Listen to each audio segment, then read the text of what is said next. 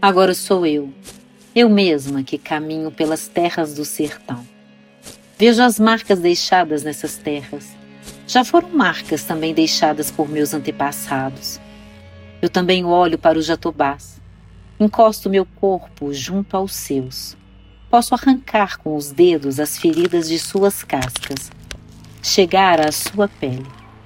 A casca que nos abraça como defesa na vida. Por baixo, a pele dos jatobás.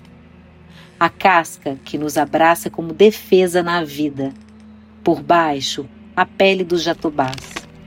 Ferida como sangria, um corte em sua extremidade e deixar os fluidos corporais saírem para que mantenha seu equilíbrio. Nas terras do sertão, vi as correntes que o aprisionava, as correntes que os humanos usaram para arar a terra. Ouvi os berros do sertão, as correntes arrancando, arranhando sua plaga. Ele esperneava e, numa luta usando toda a sua força, abraçou as correntes, deixou-as imóveis, defendeu-se. É uma luta constante. Também recordei-me do tempo que gladiei com as correntes que continham meu corpo, das amarras, dos ditos, dos contornos impostos sobre meu corpo, meu dizer, minha verdade mais interna. E assim fui rompendo as barreiras que coloquei. Lembrei-me de um poema autoral chamado Caixa, que me disseram dentro, me disseram fora de mim. A caixa que acobertava meu corpo encolhido se desdobra em várias arestas ele agora desliza para vários cantos, sem formas ou pré-definições. Experimento os lugares dantes visitados. Hoje assumo os cômodos de mim. Afago meu caminhar. Seria não compreendido se essa fosse a importância. Simplesmente sigo as sinuosas curvas, simplesmente sigo os sinos que batem aqui em mim. Sou eu quem venho dizer das moradas que fiz, como João de Barro. Construí minhas casas, minhas vivendas. Viverei como os pássaros daqui, sobrevoando as terras sem fim.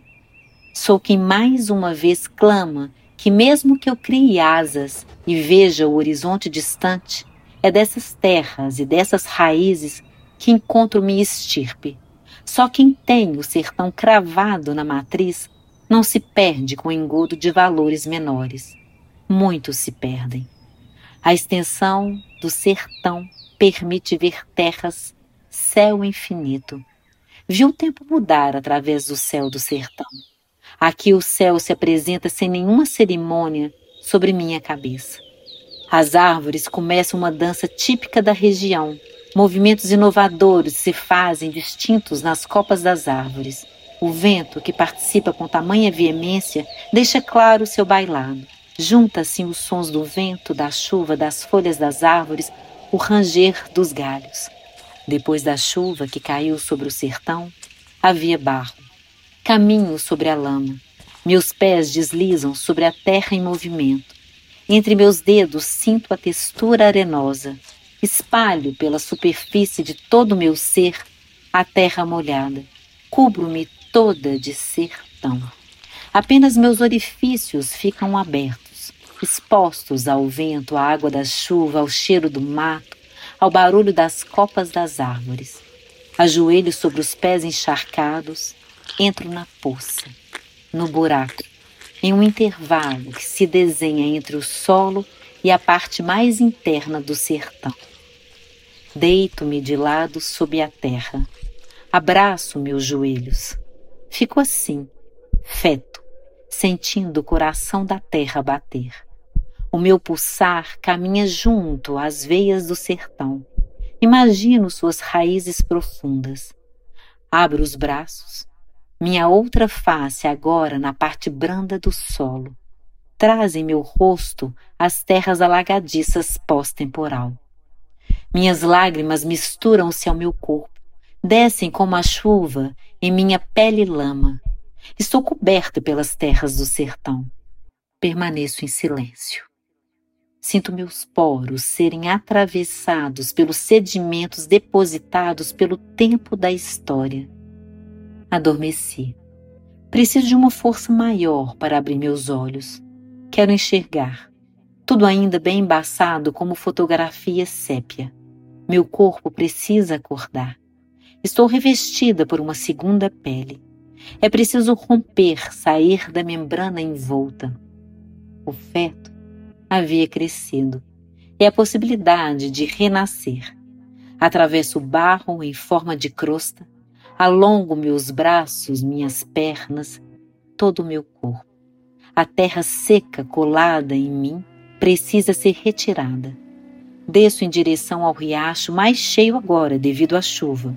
Toco meus pés nas águas, ele com seus braços e abraços. Sinto-me acolhida. Ancoro novamente meu olhar no horizonte. Agora posso ver-me.